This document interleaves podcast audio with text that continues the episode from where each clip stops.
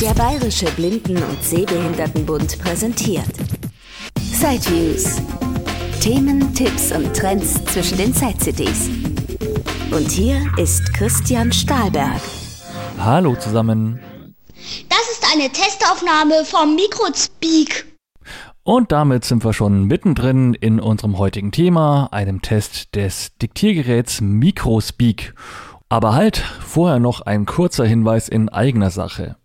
Wenn ihr immer darüber informiert sein wollt, wann im Sideviews Podcast eine neue Episode erschienen ist, dann geht das ja am bequemsten über eine Podcast-App. Viele haben Sideviews auf ihrem Smartphone zum Beispiel abonniert und eine solche Podcast-App schaut dann immer nach, ob es in diesem Podcast etwas Neues gibt. Auf diese Weise verpasst man keine Ausgabe und wird gegebenenfalls auch an neue Inhalte erinnert. Nun schauen aber viele noch direkt auf die Internetseite siteviews.de bzw. hilfsmitteltester.de und gucken da von Zeit zu Zeit nach, ob es etwas Neues gibt. Ja, und insbesondere für diesen Personenkreis gibt es jetzt eine kleine Erleichterung oder Neuerung. Es gibt nämlich einen Newsletter. Ihr könnt euch bei einer Mailingliste anmelden, die allerdings nur in eine Richtung funktioniert, also sprich als Newsletter eingerichtet wurde.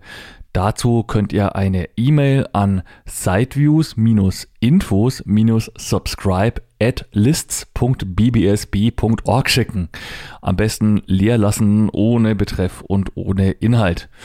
Ja, und wem das jetzt so kompliziert war zu schreiben, was ich durchaus gut verstehen kann, der kann auch auf www.sideviews.de bzw. hilfsmitteltester.de nachschauen. Dort gibt es einen Link Newsletter und dort könnt ihr diese E-Mail-Adresse nochmal nachlesen, beziehungsweise findet ihr auch einen Link zu einem Webformular beim BBSB, über das man sich auch anmelden kann. Wann immer dann eine neue Episode im Podcast erscheint, erhaltet ihr also eine kurze E-Mail, die euch darüber informiert und selbstverständlich, äh, wir hatten jetzt schon ein paar Mal die Rubrik Side News mit Neuheiten und Informationen aus dem Bereich Hilfsmittel für blinde und sehbehinderte Menschen. Diesen Text gibt es ja immer schon etliche Wochen vorher in schriftlicher Form, bevor das Ganze im Bitzentrum aufgelesen wird und hier in dem Podcast eingestellt wird. Diesen Text also zu den Side News könnt ihr über diese Mailingliste auch bekommen. Drei bis viermal im Jahr ist das der Fall. Somit ist das also kein allzu riesiges Mailaufkommen und äh, ihr werdet da keinesfalls zugeschüttet über diesen Newsletter. Und wie gesagt, es ist auch keine Mailingliste, auch wenn das teilweise von der Anmeldeprozedur her so ausschaut für Fragen rund um Technik und so weiter. Da gibt es ja schon genügend Mailinglisten, wo man auch selber Fragen stellen kann. Ich beschränke mich mit diesem Newsletter oder dieser Mailingliste rein auf die Information zu euch hin. Ja, und damit zurück zum Mikrospeak. Oder vielleicht müsste man auch Microspeak sagen, da es ein englisches Produkt ist und wenn man schon Speak Englisch ausspricht, dann gilt das wohl auch für das Mikro. Also Microspeak, Microspeak, wie auch immer. Das Landeshilfsmittelzentrum in Dresden hat dieses Produkt in sein Sortiment aufgenommen und hat in seinem Newsletter dazu geschrieben, Microspeak ist ein kleines handliches Diktiergerät, mit dem sich Aufnahmen im Wave-Format unkompliziert erstellen, abspielen und löschen lassen. Es ist mit gut fühlbaren und kontrastreichen Tasten versehen. Durch die akustischen Rückmeldungen mittels Pieptönen und Sprachausgabe in englischer Sprache ist es gut für blinde und sehbehinderte Menschen geeignet. Sprachausgabe und Pieptöne informieren über Ladezustand des Akkus, ermöglichen das Löschen von Aufnahmen ohne das Display nutzen zu müssen und zeigen Aufnahmestart, Pause und Ende an. Aus der Hilfsmittelausstellung des BBSB in Nürnberg habe ich mir ein Exemplar ausgeliehen und stelle das hier mal näher vor, denn Diktiergeräte haben ja immer noch eine hohe Bedeutung im Kreis der blinden und sehbehinderten Menschen. Viele wie ich, die nutzen natürlich Breilnotizgeräte oder im Zweifelsfall auch die gute alte Stenomaschine, aber Breitschrift kann nicht jeder. Und das gilt auch für die Bedienung des iPhones, auch da gibt es jede Menge Möglichkeiten, sich mal eine Telefonnummer, den Einkaufszettel oder irgendwas beim Arzt aufzuschreiben bzw. aufzudiktieren, aber auch damit kommt nicht jeder klar. Ja, und somit sind für diesen Personenkreis, der diese Möglichkeiten nicht nutzen kann, Diktiergeräte immer noch ein sehr wichtiges Hilfsmittel.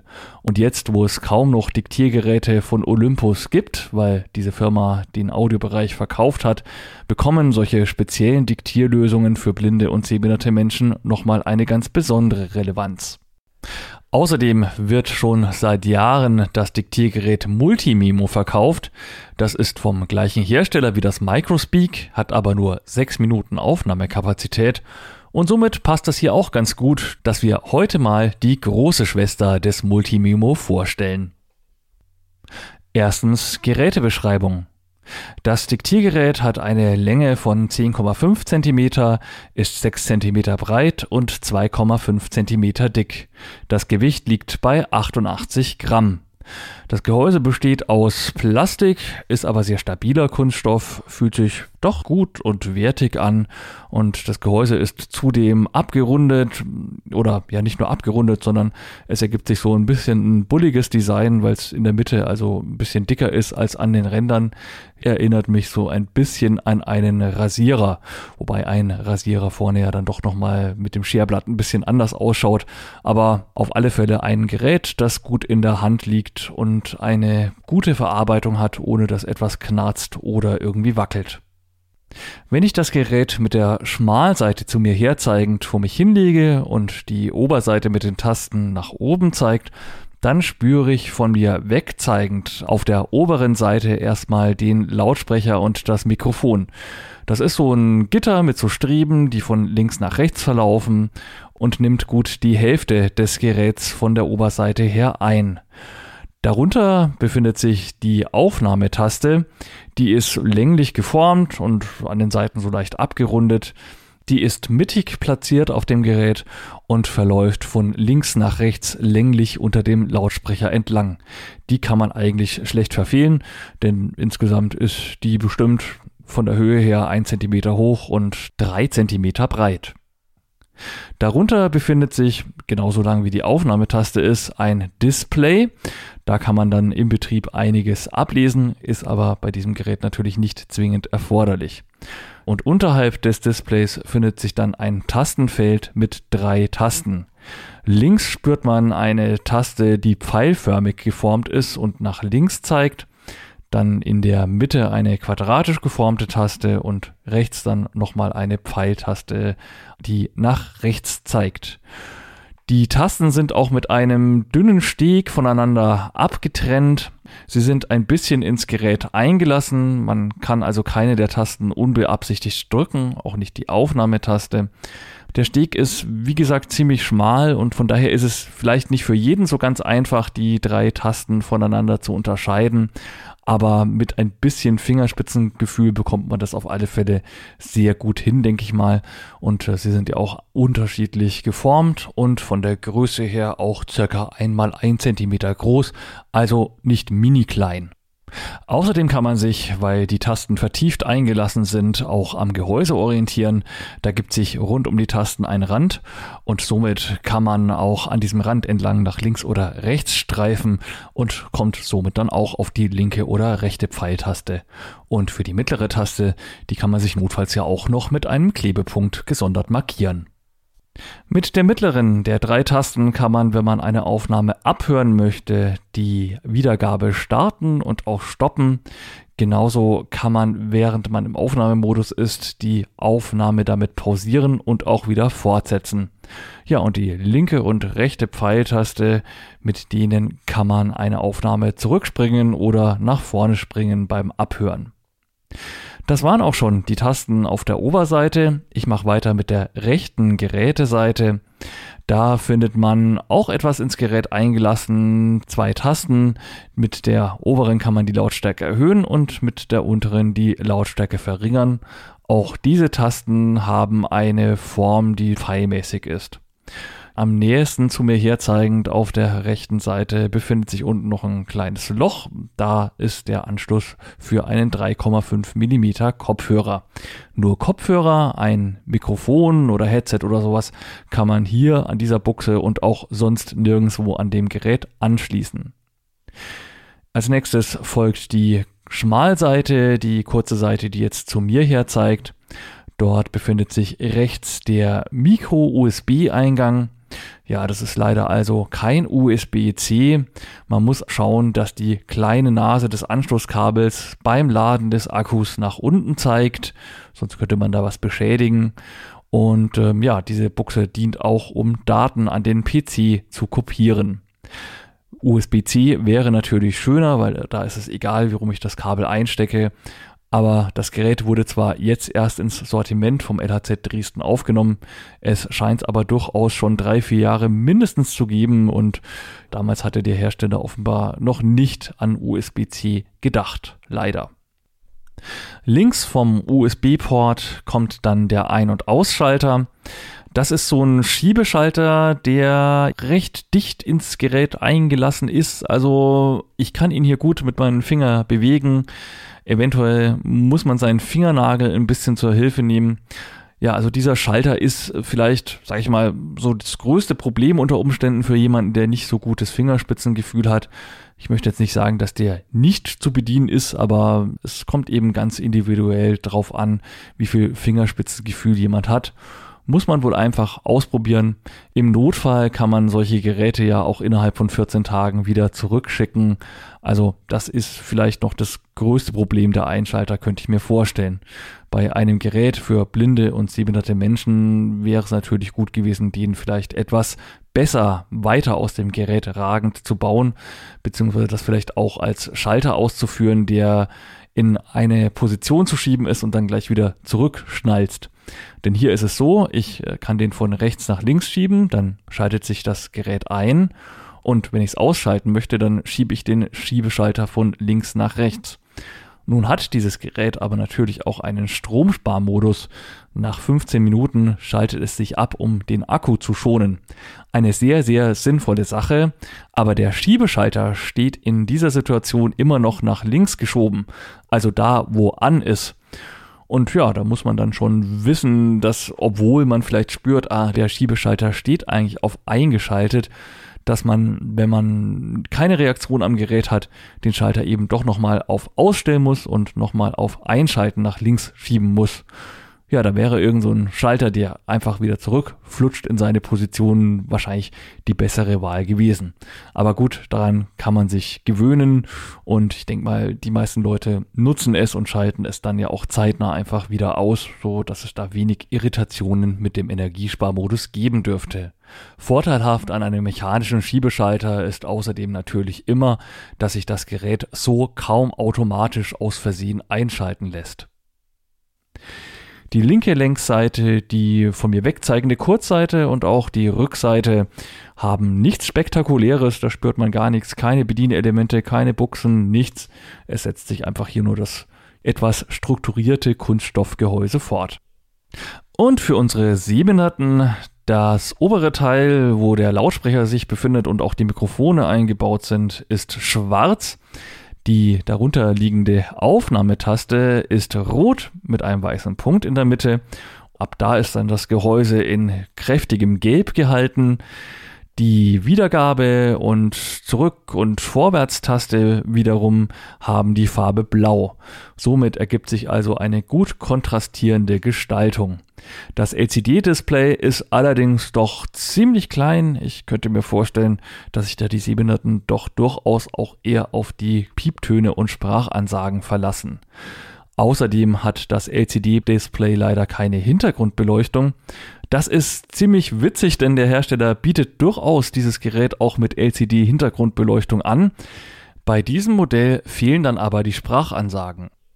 Insgesamt und als Kurzfazit nochmal zusammengefasst, gute Verarbeitung, gut in der Hand liegend und ja gut, das mit dem Ein-Ausschaltknopf eine sehr individuelle Sache. Zum Lieferumfang gehört ein Micro-USB-Daten- und Ladekabel, allerdings kein Ladegerät. Da braucht man also selber so einen USB-Ladestecker, aber das haben ja die meisten sicherlich oder Sie können es im Zubehörangebot des LHZ mit bestellen. Außerdem mit dabei ist die Anleitung in Blindenschrift, die ist ausgedruckt und auf zehn übersichtlichen Blindenschriftseiten ist die Bedienung sehr, sehr gut erklärt. Auch die englischen Sprachansagen sind dort mit aufgeführt, inklusive der deutschen Übersetzung. Für jemanden, der jetzt nicht weiß, was Ready oder Medium heißt, der kann das da auch nochmal nachlesen. Und wer keine Breischrift kann, der findet diese Anleitung auch nochmal in von einer synthetischen Sprachausgabe vorgelesener Version auf einer beigelegten Daisy-CD. Noch ein bisschen was Technisches. Der Akku ist fest eingebaut, man soll ihn die ersten drei Male zwölf Stunden laden, danach reichen zwei bis drei Stunden für eine vollständige Ladung aus.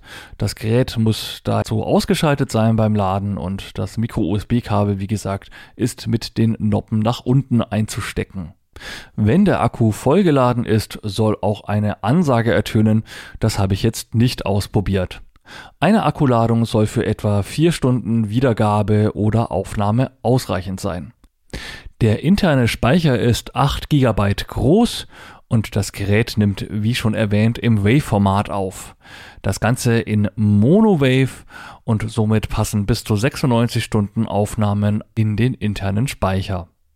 Eine Speichererweiterung mit externer Speicherkarte oder so etwas ist nicht vorgesehen. Und hier noch was für die Experten und Cracks unter euch.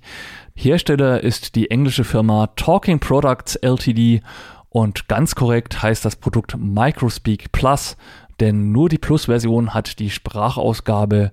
Microspeak ohne Plus ist dann die Version mit LCD-Hintergrundbeleuchtung, aber ohne Sprachausgabe. Zweitens das Gerät in der Praxis. Ich schiebe jetzt den Schiebeschalter an der Schmalseite, die zu mir her zeigt, mal von der rechten Position in die linke. Ready. Battery high. Und dann hören wir schon eine sehr schöne englische Stimme. Richtig schön British English, nicht so quackig wie manchmal das amerikanische Englisch. Übersetzt heißt ready, bereit und Battery High, dass der Akku voll geladen ist. Es gibt noch Battery Medium, also mittlere Ladung, Battery Low, Akku hat nur noch eine niedrige Ladung und Battery Empty, der Akku ist so gut wie leer. So, und jetzt können wir also schon das Gerät bedienen. Ich drücke jetzt hier mal die Play-Taste, aber ich habe vorhin alle Aufnahmen entfernt. Da hören wir jetzt nichts. Also, können wir gleich direkt was aufnehmen, denn ein Menü oder so etwas gibt es hier gar nicht. Ich drücke die Aufnahmetaste und dann müssten wir einen Piepton hören. Das dauert ein paar Sekunden. Und wenn der Piepton kommt, dann kann ich etwas aufsprechen. So, ich halte es jetzt hier mal so neben das Mikrofon und hoffe, dass dann meine Aufnahme und das auf das Gerät gut kommt.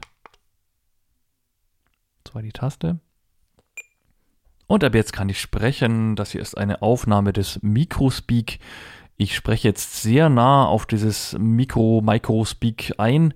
Jetzt äh, entferne ich das Microspeak mal. Eine Armlänge von mir entfernt ist es jetzt ja, ein Stereo-Test müssen wir ja nicht machen. Es nimmt immer Mono auf. Ich gehe jetzt nochmal näher ran an dieses Gerät, spreche auch noch weiter in das Studiomikrofon. Und äh, ja, ich kann auch pausieren. Dazu drücke ich auf die mittlere der drei Tasten, die sich eher im unteren Bereich befinden. Dann piepst es zweimal, piep, piep. Und wenn ich dann die Aufnahme fortsetzen möchte, drücke ich wieder drauf. Ein Piepton und schon geht's weiter. Und wenn ich die Aufnahme komplett stoppen möchte, dann gehe ich wieder auf die rote Aufnahmetaste, mit der ich die Aufnahme auch vorhin gestartet habe. Dann piepst es dreimal und jetzt, wenn ich jetzt die Aufnahme anhören möchte. Und ab jetzt kann ich sprechen. Das ja, wird sie auch schon abgespielt. Manchmal dauert es ein paar Sekunden, bis diese Wave-Datei dann vermutlich aus dem Arbeitsspeicher wirklich in den internen Speicher übertragen wurde. Aber in diesem Fall klappt es sofort. Genau, ich drücke jetzt hier nochmal die Play-Taste und versuche das mal hier, den Klang des internen Lautsprechers über das Mikrofon hier einzufangen. Das hier ist eine Aufnahme des Microspeak. Ich spreche jetzt Verändere jetzt auch mal hier die Lautstärke, mach es mal lauter. Microspeak ein. Jetzt äh, entferne ich das Microspeak mal eine Armlänge von mir entfernt. Ist es und mache jetzt mal wieder leiser hier auch. Stereo-Test müssen wir ja nicht machen. Es nimmt immer Mono auf. Ich gehe jetzt nochmal und ich stopp mal. näher ran an also die Lautstärke des Lautsprechers ist auf alle Fälle sehr, sehr hoch. Man kann da richtig aufdrehen und auch die Klangqualität ist sehr gut. Wir haben das ja vorhin beim Einschalten bei der Sprachmeldung Ready Battery High recht gut gehört, dass das schon sehr klar und deutlich aus dem Lautsprecher rauskommt. Was jetzt hier nicht so toll klingt, ist weniger der Lautsprecher, sondern eher die Aufnahmequalität. Wir haben eben doch nur Mono-Wave und das Ganze auch nur bis 16.000 Hertz. Normale Aufnahmegeräte nehmen bis 20.000 Hertz auf. Ja, und jetzt kennt ihr zwar den Lautsprecher, aber die Aufnahmequalität immer noch nur so halb. Deshalb spiele ich euch jetzt diese Aufnahme direkt als Wave-Datei hier in diese Podcast-Aufnahme ein, ohne irgendeinen Qualitätsverlust von Lautsprecher zum Mikrofon. Und ab jetzt kann ich sprechen. Das hier ist eine Aufnahme des Microspeak. Ich spreche jetzt sehr nah auf dieses Mikro Microspeak ein.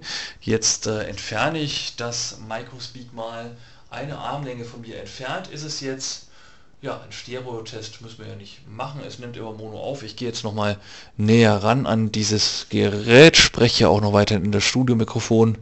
Und äh, ja, ich kann auch pausieren. Dazu drücke ich auf die mittlere der drei Tasten, die sich eher im unteren Bereich befinden. Ein Piepton und schon geht's weiter. Und wenn ich die Aufnahme komplett stoppen möchte, dann gehe ich wieder auf die rote Aufnahmetaste, mit der ich die Aufnahme auch vorhin gestartet habe. Das war also die Datei, wie ich sie vom Diktiergerät auf den Computer übertragen habe und wenn ich sie euch hier ganz direkt in die Podcast-Aufnahme einspiele. Man hört auch hier, wie schon vorhin erwähnt, die Wave-Aufnahmequalität ist nur Mono und nicht mit voller Herzzahl.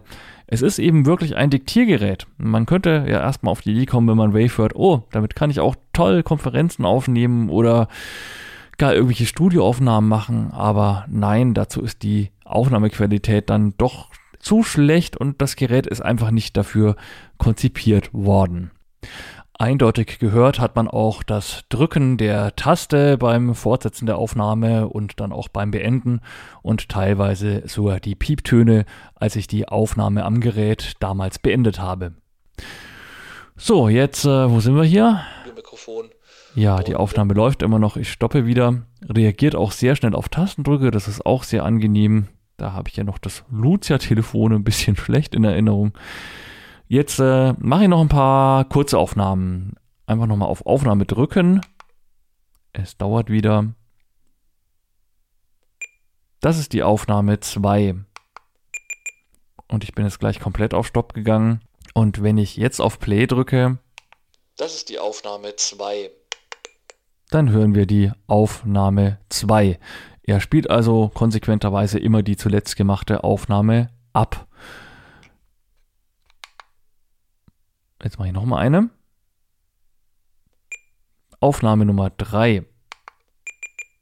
Und auch die wird er mir jetzt sicherlich nach kurzer Pause, wenn er sie gesichert hat. Ja genau, jetzt hat er gerade noch nicht reagiert auf meinen Tastendruck, war noch am Sichern. Aufnahme Nummer 3. Und hier endet's. So, und jetzt drücke ich nochmal Play. Und ab jetzt kann ich sprechen. Das hier ist eine Aufnahme des Mikros. Jetzt hören wir also wieder die erste Aufnahme, weil ähm, es gibt jetzt keine weitere Aufnahme da hinten dran. Das Aufnahme 3 war ja die letzte, die haben wir schon angehört. Wenn ich dann eben Play drücke, geht's halt weiter. Es? Jetzt mache ich mal Pfeiltaste. Das ist die Aufnahme 2. Aufnahme Nummer 3. Ja, und jetzt haben wir auch schon bemerkt, er spielt, wenn er dann die Aufnahmen wieder von vorne abspielt, die Aufnahmen hintereinander weg. Also wenn ich mm, bei der zweiten Aufnahme Play drücke, dann setzt er mit der dritten fort. Wenn die dritte Aufnahme zu Ende ist, kommt auch gleich die vierte und so weiter eben so lang, bis ich Pause drücke, beziehungsweise endet es automatisch, wenn die letzte Aufnahme abgespielt worden ist. Wenn man das Gerät ausschaltet und später wieder einschaltet, dann merkt es sich auch die letzte Abspielposition. Das ist sicherlich eine extrem sinnvolle Sache, denn in der Regel interessieren mich ja die Aufnahmen, die ich zuletzt gemacht habe, am meisten. Wenn ich jetzt zum Beispiel zum Einkaufen gehe, dann höre ich meinen soeben aufgenommenen Einkaufszettel und muss nicht erst lange in älteren Aufnahmen suchen. Ja, nichtsdestotrotz, es gibt hier keine Möglichkeit, Aufnahmen in Ordnern abzulegen oder sowas. Das ist also wirklich sehr simpel gehalten und von daher nicht unbedingt geeignet, um da einen riesengroßen Geburtstagskalender oder sowas zu führen. Es ist dafür gedacht, mal kurz eine Telefonnummer aufzusprechen. einen Gedanken festzuhalten, einen Einkaufszettel, ein paar Fragen, die man irgendjemandem stellen möchte unter Umständen. Für solche Zwecke ist es sehr gut geeignet. So, jetzt wollen wir mal eine Aufnahme wieder löschen. Das geht so, dass man sich die anhören muss und dann während der Wiedergabe die Wiedergabetaste gedrückt halten muss. Also, ich drücke die Starttaste. Mit zwei. Halte sie gedrückt. Playback paused. Delete file. Yes or no? So, yes or no. Also, möchte ich löschen, ja oder nein? Beim einen macht's, also ich gehe jetzt mit der Pfeiltaste, einmal Piep und beim anderen Piep, Piep, zweimal Piep. Und einmal Piep, das muss man auch wissen, ist eben Yes für Ja löschen oder Piep, Piep, Nein für nicht löschen. Und wenn ich jetzt hier auf äh, Yes gehe, also einmal und die Ta Bestätigen-Taste wieder drücke, also die Play-Pause-Taste, dann ist die Datei gelöscht. Das kann man also machen, ist auch gut gesichert. Man kann nicht so leicht eine Aufnahme aus Versehen löschen, aber es ist natürlich schon auch relativ kompliziert unter Umständen für einen etwas älteren Menschen das zu verstehen. Hier mit einmal Piepton, zweimal Piepton, dass man dann die Auswahl noch mit der Pfeiltaste verändern muss. Also Vielleicht hätte man das noch ein ganz kleines bisschen einfacher machen können oder doch tatsächlich eine extra Löschtaste vorsehen können. Und was passiert, wenn ich das Gerät per USB an den PC anschließe? Dann erscheint es tatsächlich ganz normal einfach als Wechseldatenträger, hat auch schön die Bezeichnung Microspeak, so dass man weiß, wo man hin muss. Und da gibt es dann eine Ordnerstruktur. Einmal gibt es einen Ordner Audacity mit einer kurzen TXT-Datei, die einen auf Audacity aufmerksam macht. Audacity, das ist so ein kostenloser Audio-Editor, den ich auch immer mehr verwende und der wirklich sehr barrierefrei ist. Warum die dafür Werbung machen, weiß ich nicht so genau, denn letztendlich ist ja die Aufnahmequalität doch eher so, dass sie halt schon nach Diktiergerät klingt und man da eher nicht auf die Idee kommt, irgendwas in Audacity noch dran rumzuschneiden oder rumzuverbessern. Viel, viel wichtiger ist dann der Ordner Record, denn darin befinden sich die einzelnen Wave-Dateien. Die werden schön durchnummeriert. Allerdings, die ganzen Aufnahmen haben keine Zeitangabe. Da steht immer irgendwas von erstellt, ja, irgendwas im Jahr 2017. Bei Olympus-Rekordern oder so kennt man, wenn man einmal das Datum am Gerät richtig eingestellt hat, auch noch das Datum und die Uhrzeit einer Aufnahme nachverfolgen kann. Aber da dieses Gerät intern keine Uhr hat, weiß es natürlich auch nicht bei der Aufnahme, wann diese Aufnahme erstellt worden ist. Aber wenn einem das wichtig ist, dann kann man selbstverständlich, wenn man die Aufnahme startet, auch selbst noch sagen, wann man die Aufnahme gemacht hat. Nur über das Dateisystem selbst rauszufinden, ist das nicht. In den Record-Ordner kann man übrigens auch MP3-Dateien vom Computer reinkopieren und die dann wiedergeben. Na, mit dem Lautsprecher macht das vielleicht sogar ein bisschen Spaß. Schauen wir mal, ich habe mir hier den nächstbesten Rock-Titel von meiner Festplatte drauf kopiert. Mhm. Das ist wahrscheinlich so mittlere Lautstärke. Geht aber auch noch lauter.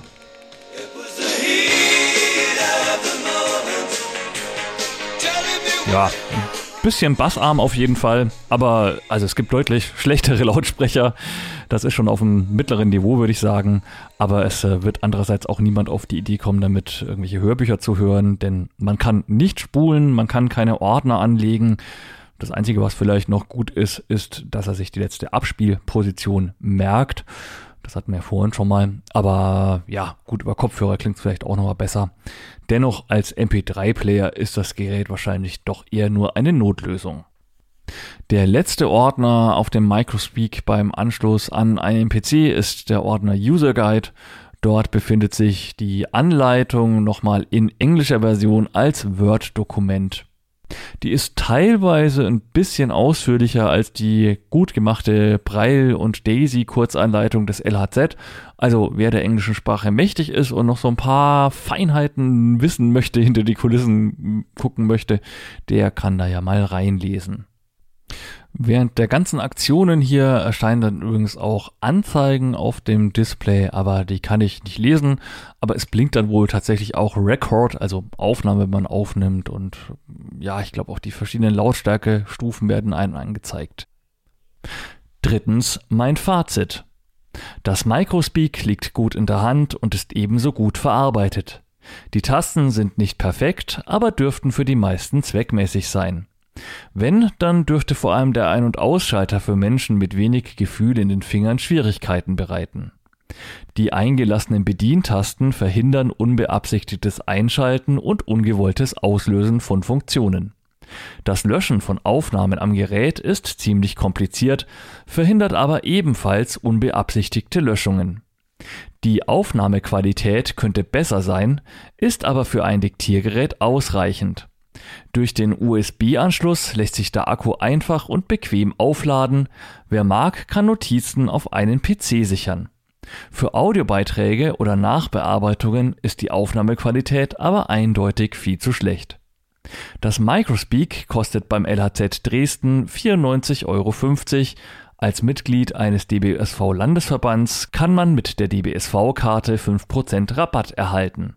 Momentan, also Stand Ende November 2022, ist das Microspeak allerdings ausverkauft.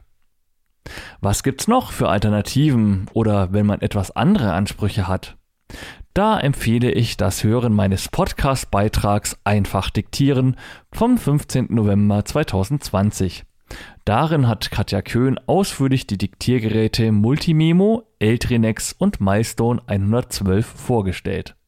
Das darin Gesagte gilt noch immer und das Microspeak schließt ja sowieso nur die Lücke zwischen dem Multimemo und dem Eltrinex.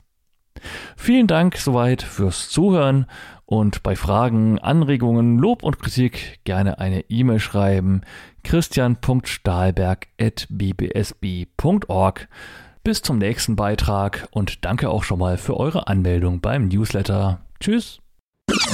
Das war ein Beitrag aus Sideviews, der Podcast mit Themen rund um Technik und Hilfsmittel mit Christian Stahlberg. Weitere Informationen unter www.sideviews.de. Ein Angebot des BBSB.